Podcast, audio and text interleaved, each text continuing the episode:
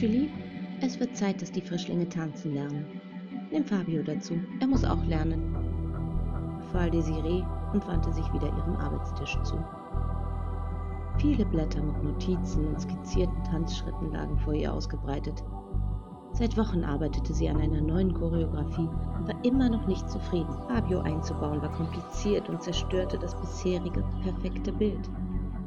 Sie musste eine völlig neue Harmonie erschaffen außerdem mussten alle bereits angelernten Gruppen die neuen Schritte lernen. Sie stöhnte verzweifelt auf. Nichts wollte zu dem Lied passen und Fabio in die bestehende Choreografie einzufädeln schien einfach unmöglich. Sie war drauf und dran, alles wieder in den Eimer zu werfen als ihr eine winzige Öffnung in der Schrittfolge auffiel. Fabio konnte zwischen den Schritten der Mädchen hindurch tanzen und sich dann hinter Stella aufstellen, um sie in der Hebefigur hochzuheben. Desiree begann weiter zu skizzieren und musste schlussendlich nur minimal Stellas Schritte verändern. Zufrieden grinste sie ihr Blatt an. Die Puppen tanzten bereits, während Fabio artig auf dem Sofa saß. Wortlos trat Desiree zu Julie ans Piano und sah dem Tanz zu. Die Figuren waren unsicher, der Ausdruck schwach und die gesamte Darbietung weit von Perfektion entfernt, aber die Schritte waren soweit richtig. Julie war eine gute Lehrerin, sie war effektiv und die Puppen fügten sich ihren Befehlen. Desiree wartete, bis die letzten Töne verklangen. Julie, hier sind die neun Schritte. Sehr wohl, Meisterin, sagte sie und stand vom Klavier auf. Desiree sah Julie dabei zu, wie sie Fabio zu den Mädchen scheuchte und begann, die neun Schritte zu diktieren. Ein wenig von Stolz erfüllt, begab Desiree sich selbst ans Piano und ließ ihre grazilen Finger über die Tasten gleiten. Ohne auf die Noten oder Tasten sehen zu müssen, spielte sie mühelos und sah Julie und ihren Puppen beim Tanzen zu. Trotz aller Bemühungen und strategischen Drohungen war Desiree nach einigen Stunden noch sehr unzufrieden mit dem Gesamtbild.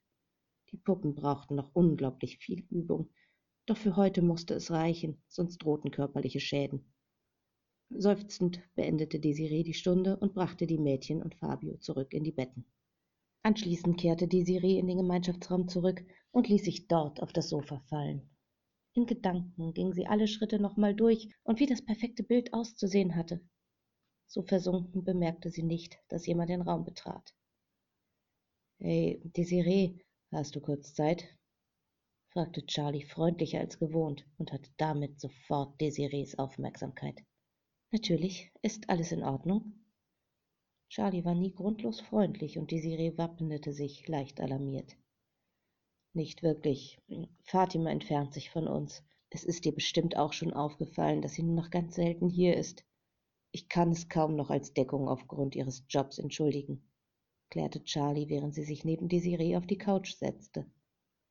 Sie sah ehrlich besorgt und gequält aus, trotzdem blieb Desiree wachsam.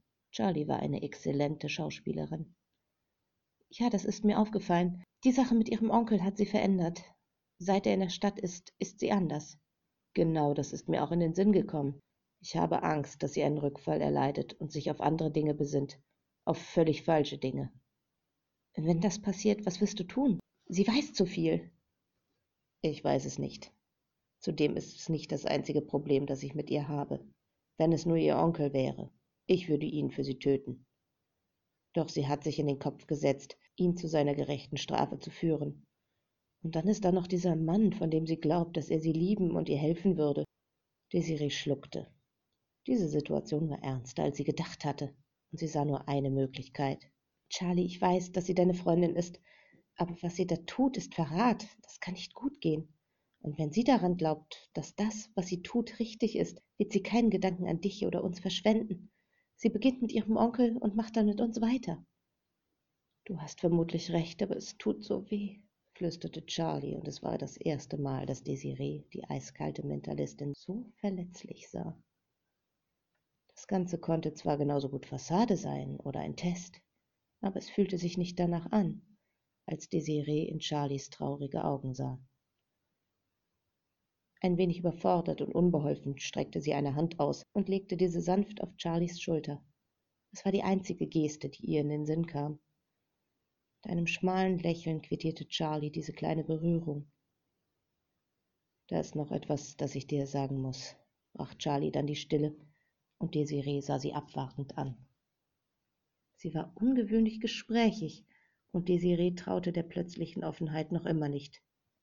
Ohne Desirees Antwort abzuwarten, nahm Charlie einen tiefen Atemzug und begann wieder zu sprechen. Du erinnerst dich noch an das Chatforum, das du vor etwa 15 Jahren betreten hast? Sie nickte vorsichtig. Ich war in demselben Forum. Wir haben uns damals kennengelernt. Ich nannte mich Katharina und du sagtest mir, dass du Camille heißt. Wir haben über unsere Träume gesprochen und darüber, sie gemeinsam zu verwirklichen. Ein Stechen fuhr durch Desirees Brust, und sie wollte reflexartig aufspringen, doch Charlie hielt sie fest. Wenn Charlie Katharina war, dann hatte sie sie jahrelang zum Narren gehalten, gewusst, wie sehr sie ihr wehgetan hatte. Plötzliche Wut machte sich in Desiree breit, und sie war bereit, diese an Charlie auszulassen. Blut rauschte in ihren Ohren, und sie ballte die Hände zu Fäusten. Bitte lass mich das erklären, flehte Charlie und hielt Desirees Hände fest umklammert. So sehr die Wut in ihr brannte, gab sie unter Charlies flehendem Blick nach. Deine Erklärung sollte wirklich besser gut sein. Ich habe nie aufgehört, an dich zu denken, habe dich immer geliebt und tue es noch. Damals, als du mir deinen großen Traum mitgeteilt hast, habe ich wochenlang an nichts anderes gedacht, als ihn wahr werden zu lassen. Schließlich formte sich ein Plan, doch dafür musste ich dich verlassen. Ich habe alles zurückgelassen, illegal unglaublich viel Geld gemacht, aber es dauerte länger, als ich geplant hatte. Sie machte eine kurze Pause, und Desiree war sprachlos. Ein Ziehen machte sich in ihrer Brust breit, und sie atmete flacher als zuvor, konnte das Gehörte kaum glauben. Erst Jahre später war alles fertig. Ursprünglich wollte ich dich überraschen, einfach vor deiner Tür stehen.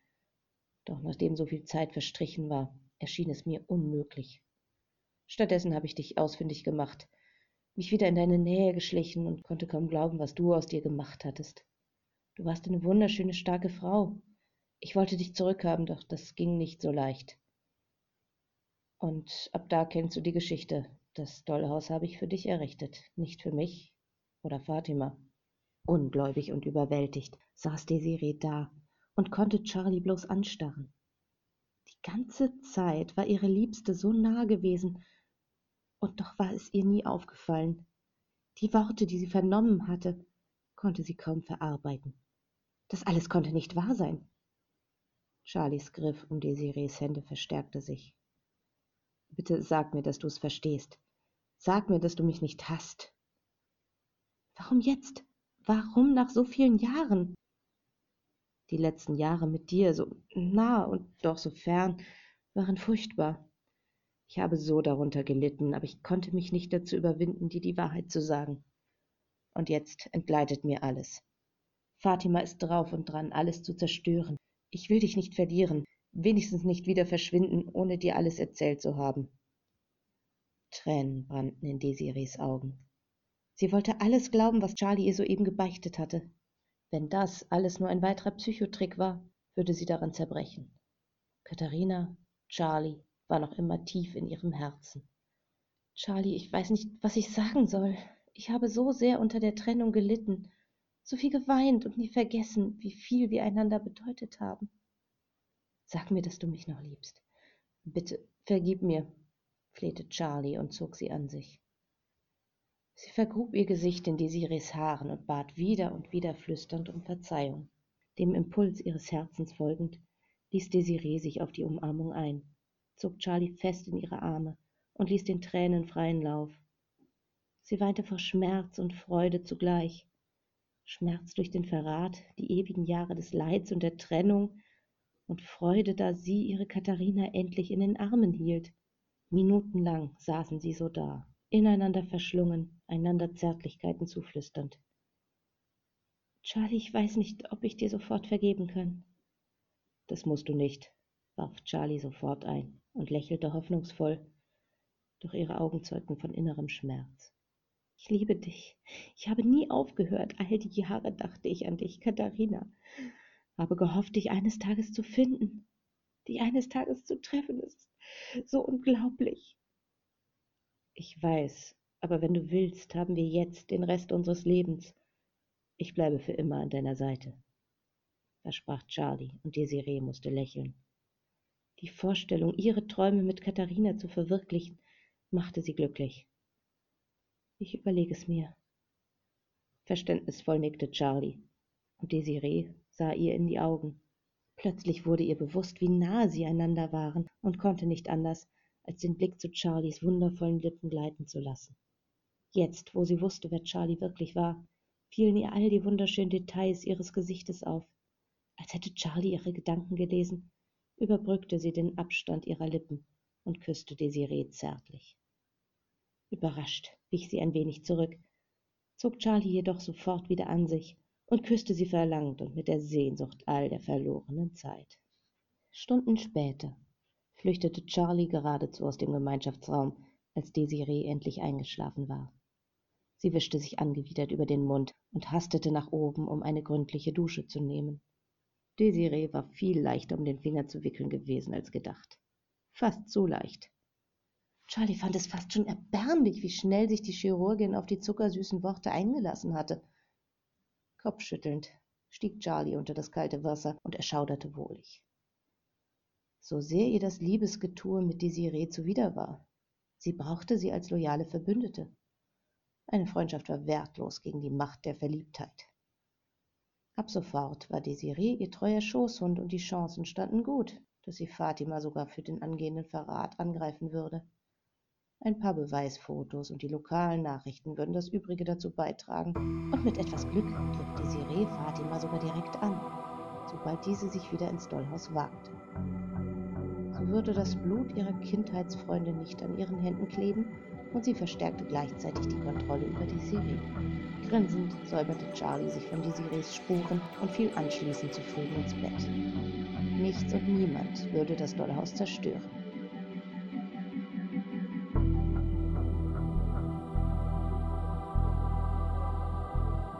Beinahe ein Monat verging, in dem Fatima intensiv mit Benjamin an sein Netzüberführung arbeitete, und all ihre gesammelten Aufzeichnungen wurden genauestens unter die Lupe genommen.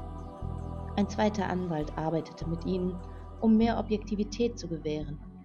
Trotzdem war der Prozess emotional aufwühlend für sie, da Fatima ihre grausame Kindheit erneut durchlebte. Gerade saß sie mit Benjamin in ihrem Wohnzimmer inmitten einer Fotosammlung. Überall lagen Bilder in kleinen Haufen, sortiert nach Tauglichkeit für den Fall. Ich wäre wahnsinnig geworden als Kind. Wie hast du es da bloß heil rausgeschafft? fragte Benjamin zum gefühlt tausendsten Mal. Ich habe eine enorme Wut auf deine Familie. Ich dachte, meine wäre furchtbar. Er sah sie direkt an, und sie konnte den Hass und die Empörung in seinen himmelblauen Augen brennen sehen. Ohne darüber nachzudenken, rückte sie näher an ihn heran und legte einen Arm um seine Mitte. Jetzt bin ich ja sicher vor Ihnen. Du bist bei mir und dieses Schwein wandert hinter Gitter. Meine starke Löwin, flüsterte er, zog sie zu sich und küsste ihr Haar zärtlich. Fatima entspannte sich in seinen Armen und blendete die furchtbaren Erinnerungen für den Moment aus. Bei ihm fühlte sie sich mittlerweile unglaublich wohl und hatte es aufgegeben, sich dagegen zu wehren. Sie war verliebt, und das war in Ordnung. Hast du noch Kontakt zu deiner Familie? Fatima schüttelte den Kopf. Sie wollte nicht mehr an sie denken, schon gar nicht daran, wer ihrem Onkel nach ihrer Flucht gedient hatte. Das ist keine Familie. Still saßen sie da, bis Fatimas Bauch rumorte und eine plötzliche Übelkeit in ihr aufstieg. Hastig durchquerte sie den Raum und stürzte ins Bad, gerade noch rechtzeitig, bevor sie sich heftig in die Toilette erbrach. Würgend und plötzlich wie ausgebrannt hing sie über der Schüssel als Benjamin sich neben sie setzte und ihr beruhigend über den Rücken strich. Alles in Ordnung? Hast du was Verdorbenes gegessen? fragte er besorgt und sah sie forschend an. Das Erbrochene ignorierte er einfach und legte ihr vorsichtig eine Hand auf die Stirn. Ich weiß es nicht. Mir ist seit ein paar Tagen immer mal wieder schlecht. Immer ganz plötzlich und dann ist es wieder weg. Wir fahren sofort zum Arzt. Ich denke nicht, dass du Fieber hast, aber sicher ist sicher. Er zog sie auf die Beine und wies sie an, sich ein wenig frisch zu machen, während er Kleidung heraussuchte. Wenn ich krank bin, habe ich dich mittlerweile bestimmt auch angesteckt, sagte Fatima. Benjamin winkte bloß ab. Macht nichts. Komm jetzt. Wir sollten uns beeilen. Ich nehme den Laptop mit, dann kann ich noch etwas recherchieren, während ich auf dich warte. Auf dem Rücksitz der bestellten Limousine nahm Benjamin ihre Hand und drückte sie leicht. Die Fahrt war kurz und schon bald saß sie im Behandlungszimmer ihrer Hausärztin. Benjamin war im Wartezimmer geblieben und gerade war sie ganz froh darüber. Bei ihm verhielt sie sich manchmal zu unterwürfig und das wollte sie unter keinen Umständen an der Öffentlichkeit zeigen. Madame Jacquin, guten Tag. Was fehlt Ihnen? wurde Fatima nach wenigen Augenblicken von Dr. Colette begrüßt. Seit ein paar Tagen ist mir meistens morgens schlecht und oft direkt nach dem Frühstück, manchmal später. Ich erbreche heftig und danach ist es auch wieder gut. Die Übelkeit vergeht so schnell, wie sie kommt. In Ordnung. Ich werde mir zunächst Ihren Bauch ansehen. Legen Sie sich bitte auf die Liege hinter Ihnen und machen Sie sich entsprechend frei, bat die Ärztin, und Fatima folgte den Anweisungen. Eine letzte Sache muss ich noch wissen. Hatten Sie in letzter Zeit ungeschützten Geschlechtsverkehr mit einem Mann? Fatima schnappte überrascht nach Luft. Da Ärzte jedoch zu absolutem Schweigen verpflichtet waren, beantwortete sie die Frage wahrheitsgemäß. Ich habe meine Pille vor einiger Zeit abgesetzt, nach dem Ende einer Beziehung. Die Ärztin lächelte verständnisvoll. Um ganz sicher zu gehen, muss ich Sie bitten, einen Schwangerschaftstest durchzuführen. Den können Sie selbstverständlich hier machen. Ich vermute, dass auch Ihre Periode bisher ausgeblieben ist. Fatima sah der Ärztin beinahe schockiert zu, wie sie ein Plastikstäbchen aus einer Schublade nahm. Sie konnte ihre eigene Dummheit kaum fassen. Wie auf Autopilot nahm sie es entgegen und begab sich in das angrenzende Bad. Zum Glück drängte ihre Blase bereits. Anschließend und ohne darauf zu sehen, kehrte sie ins Behandlungszimmer zurück und reichte es Dr. Colette. Diese machte ein wenig überraschtes Gesicht. Madame Jacande, Sie sind schwanger, stellte sie dann fest, und Fatima sank auf einen Stuhl. Wie sollte sie das bloß Benjamin erklären? Allerdings dämmerte ihr langsam, weshalb sie schwanger war. Daran hatte sie bisher nicht gedacht, doch jetzt fiel es ihr wie Schuppen von den Augen.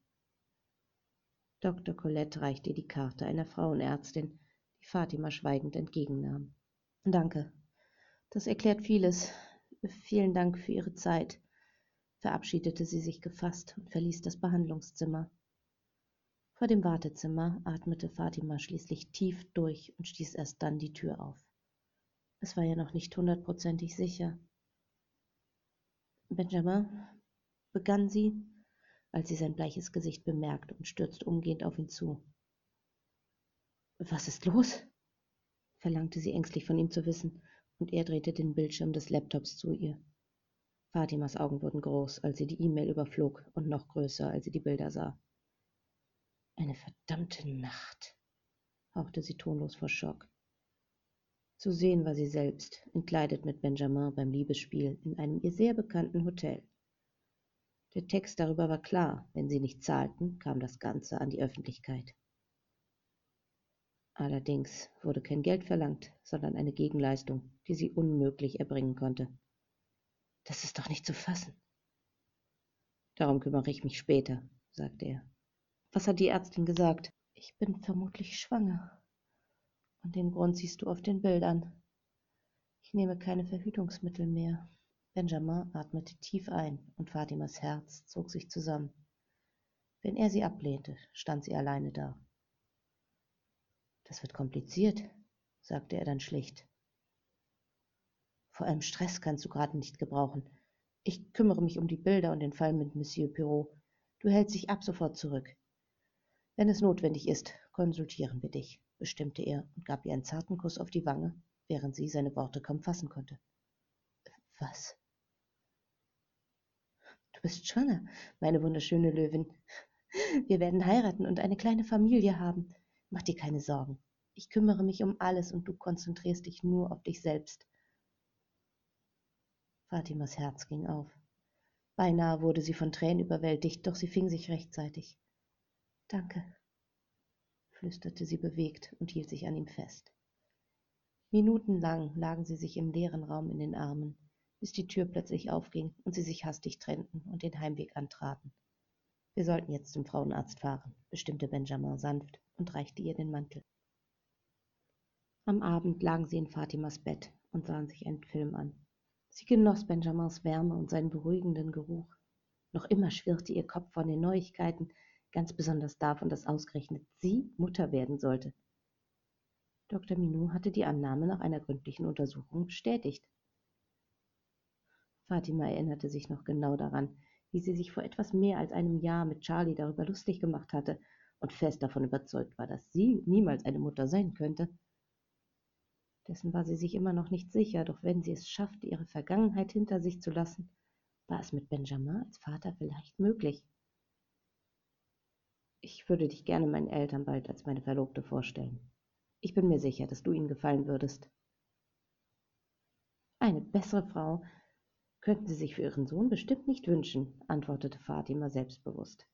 Eigentlich gab es keine schlechtere Frau, doch Fatima verdrängte die Gedanken an Charlie und das Dollhaus. Das ist wahr, stimmte er zu und küsste ihren Hals. Am liebsten hätte Fatima wohlig geschnurrt, und sie bog den Hals zur Seite, um ihn dazu aufzufordern, weiterzumachen. Er ließ sich nicht lang bitten, verteilte weitere, erregende Küsse auf ihrem Hals und Schlüsselbein. Du machst mich ganz verrückt, flüsterte sie heiser. Benjamin liebkoste sie weiter und flüsterte ihr, du bist wunderschön zu. Für den Liebesakt nahm er sich sehr viel Zeit. Er ging mit Fatima um, als sei sie ein verletzter und zerbrechlicher Mensch, der seine Liebe verdient hatte. Sie war seiner Liebe nicht würdig, Danach lag Fatima noch einige Zeit lang alleine wach und dachte über ihre Beziehung und die Zukunft nach. Wenn sie ganz ehrlich war, sah es ziemlich schlecht aus, besonders sobald Benjamin die Wahrheit erfuhr. Sie würde niemals vollkommen ehrlich zu ihm sein können. Dazu kamen noch Charlie und sein Ned. Charlie würde Fatima bis ans Ende der Welt verfolgen, um einen Verrat zu verhindern, und ihr Onkel musste hinter Gitter. Denn auch er war fest entschlossen, Fatima wieder zu sich zu holen. Weder das eine noch das andere konnte Fatima geschehen lassen, doch auch jetzt fiel ihr keine Lösung ein.